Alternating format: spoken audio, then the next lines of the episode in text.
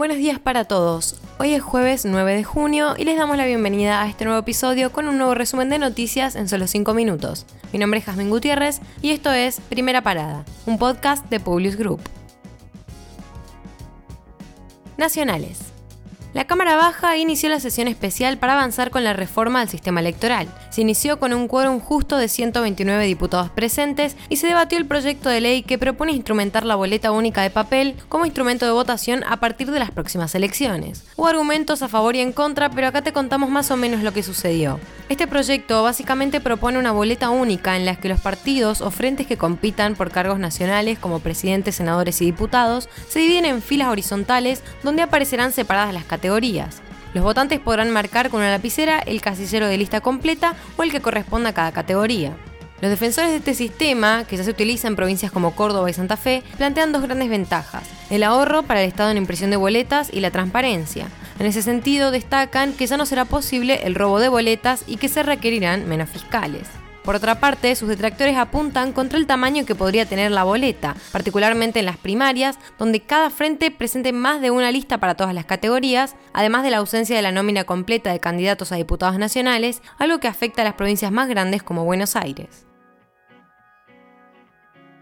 El oficialismo empezó a discutir un plan B para ampliar la Corte Suprema en caso de que no logre el consenso necesario para votar los proyectos que ya se están discutiendo. Lo que buscan es reformar la ley de consulta popular para convocar un referéndum el día de las elecciones presidenciales, algo que actualmente está prohibido. La modificación aseguraría una gran afluencia a la consulta por la obligatoriedad del voto.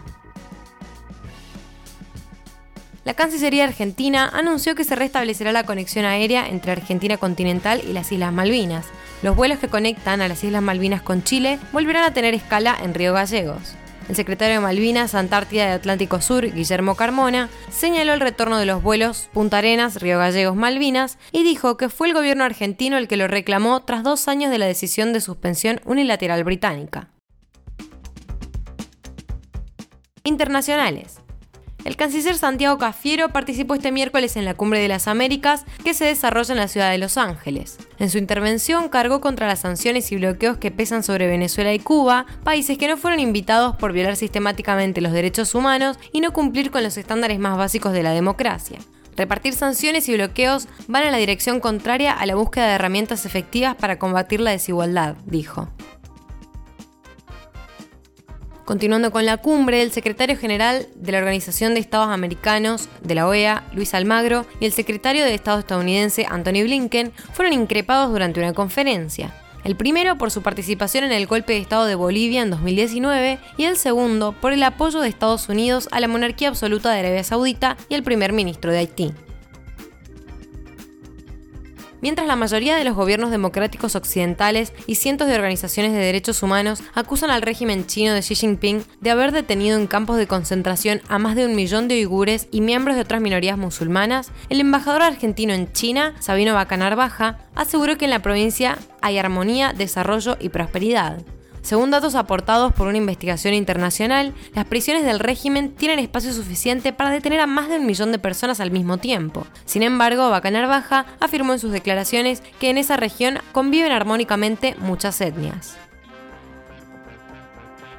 Los aeropuertos europeos están al borde del colapso. Hay largas filas, demoras, vuelos suspendidos y cancelados. Con la flexibilización de las restricciones sanitarias, la cantidad de pasajeros en todo el mundo se incrementó abruptamente. Las explicaciones son claras y apuntan a un intento por volver a la normalidad después de dos años de pandemia y un trabajo reducido al mínimo con falta de personal y una demanda muy alta. El ministro de Asuntos Exteriores ruso, Sergei Lavrov, dijo este miércoles que Ucrania debe resolver el problema de la reanudación de los envíos de grano, ya sea desminando sus puertos o marcando corredores seguros dijo que no era necesaria ninguna acción por parte de Rusia porque ya había asumido los compromisos necesarios. Declaró su disposición a garantizar la seguridad de los barcos que salen de los puertos ucranianos y se dirigen al Golfo del Bósforo en cooperación con los turcos. Con esto los despedimos por hoy. Gracias por escucharnos. Te pedimos que compartas nuestro podcast a tus amigos para que podamos seguir creciendo y llevando las noticias a todos. Envíanos tus comentarios o sugerencias a nuestro Instagram, publius-group. Los esperamos mañana en el próximo episodio de Primera Parada. Que tengan un muy buen día.